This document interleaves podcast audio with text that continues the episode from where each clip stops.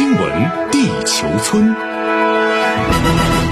欢迎来到新闻地球村，我是小强。我们首先来快速了解一组要闻资讯。针对美国星链卫星今年两次接近中国空间站，对空间站上的航天员生命健康构成威胁一事，中国外交部发言人赵立坚昨天表示，可以负责任的向大家证实，今年七月和十月，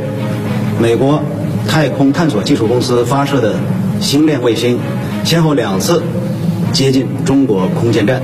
在此期间，中国航天员正在空间站内执行任务。出于安全考虑，中国空间站采取了紧急避碰措施。美国口口声声宣称所谓负责任外空行为概念，自己却无视外空国际条约义务，对航天员生命安全造成严重威胁，这是典型的双重标准。另外，我们看到，美国白宫昨天发表声明称，总统拜登当年签署了总额高达七千七百亿美元的二零二二财年国防授权法案，其中包括多项为应对中国和俄罗斯等所谓地缘政治威胁的计划。对此，中国外交部发言人赵立坚昨天回应称，坚决反对美方借有关法案夹带通过涉华消极内容或进行政治操弄，拿中国说事儿。而另外再来看俄罗斯与西方关系，在俄总统普京的提议下，独联体国家元首非正式会晤昨天在圣彼得堡举行。近期，俄罗斯与西方国家因乌克兰问题关系日益紧张，俄方也已向西方国家提交安全倡议草案。在这一背景下，与会独联体国家领导人将在这次会晤中就对西方的立场进行讨论。另据了解，美国白宫国家安全委员会昨天表示，美俄两国将于明年一月十号举行安全问题会谈。有专家认为，尽管这次会谈十分必要，但是却难以取得突破性成果。此外，俄罗斯和北约预计在明年一月十二号举行安全对话。外界预期，美国难以做出北约不东扩的承诺，而俄罗斯也立场坚定，因此谈判将是复杂和困难的。好，接着话题来关注啊，新一轮伊朗核谈判开启啊。那么在当地时间十二月二十七号晚上啊，第八轮美国和伊朗恢复履约谈判在奥地利首都启动，伊朗、俄罗斯、英国、法国、德国和中国相应官员与会，美方则通过穿梭外交间接的参加会谈。那么这是继十二月十七号第七轮谈判结束之后，各方时隔十天再次聚首。而相较于第六轮和第七轮之间长达五个月的停滞，本轮复谈启动显得是格外迅速。那么更引人关注的是呢，这一轮谈判刚好赶在了西方的圣诞节和即将到来的新年假期，舆论就认为呢，各方都有一种紧迫感。而对于此轮伊核谈判的焦点，伊朗外长当年表示，本轮谈判将重点讨论一份新的共同草案，涉及到取消对伊朗制裁和核查等问题，是各方在上一轮谈判中达成的。他还指出呢，最重要的目标是解除制裁，最重要的问题是恢复伊朗石油无限制的出口。那么外界分析呢，从美国的角度来看啊，拜登政府制定了重返伊核协议的新目标，但行动上呢，还是特朗普时期的老一套。怎么说呢？就此美军从阿富汗撤军以来啊，美国的中东战略是收缩的啊，对伊朗施加的影响力，包括迫使其就范的手段和能力日趋的减弱。但是即便是这样，拜登政府还想在协议中啊夹杂着更多新的内容，比如说要限制伊朗发展导弹等，同时呢又不放松制裁。而从伊朗方面来看呢，现任总统莱西啊，相较于前任鲁哈尼的立场更加的保守，而且其立场也是相当反美。在这样的背景下，就伊朗核协议和美国妥协的空间啊，比鲁哈尼是更小，不可能接受二零一五年伊核协议之外的要求。再加上呢，针对美方的举动啊，伊朗自二零一九年五月以来啊，逐步终止履行协议的部分条款，包括在浓缩铀丰度、离心机的数量方面，都是取得长足的进步。可以说，伊朗现在占据着更多主动。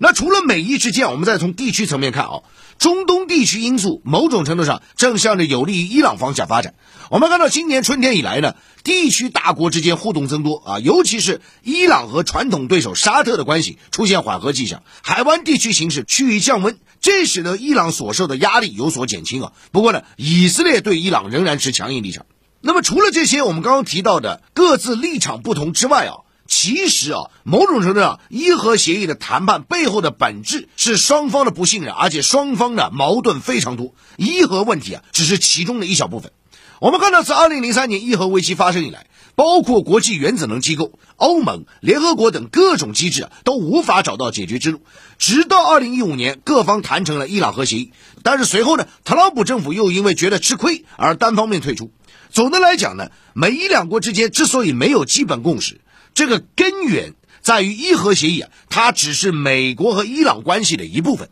因为呢，双方自一九七九年以来啊，基于意识形态、地缘政治的长期对抗，至今没有解决。所以，鉴于此呢，新一轮的维也纳谈判能否取得突破，前景仍然是充满着不确定性。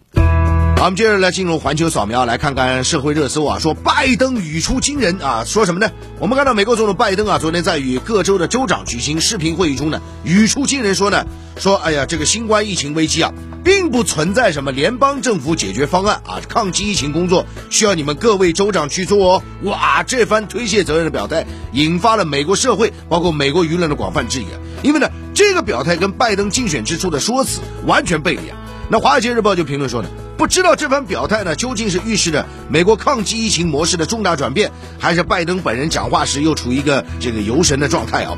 那么今日俄罗斯新闻网指出呢，拜登之前在参选时啊，嘲笑前总统特朗普说呢，哎呀，他执政时期美国死于疫情的人数那么多，那么后来数据显示呢，到特朗普今年一月卸任时，美国新冠肺炎死亡人数增加到近四十万，但是呢。拜登在执政的十一个月当中啊，美国死于新冠肺炎的患者就已经超过了四十万。简单来讲，就是超过特朗普卸任时的刚刚那个数据了。那么现在啊，拜登又两手一摊，联邦政府没有解决方案，真的是令人无语啊。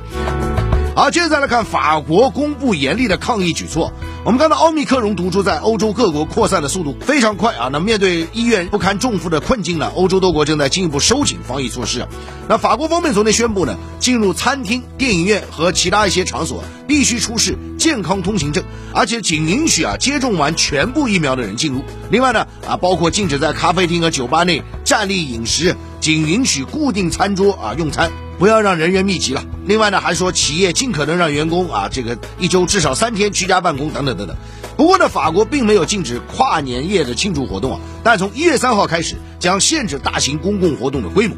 那么与法国不同啊，英国方面昨天强调呢，英国将不会在新年前收紧英格兰防疫管控措施。如果新年之后需要采取行动，那会毫不犹豫。那相比之下呢，德国已经就私人聚会实施了限制啊，在庆祝跨年之前，禁止民众参加大型公共活动。那么，由于专家预计说呢，新年之后，欧洲的新冠疫情会再次恶化，防疫形势极其严峻。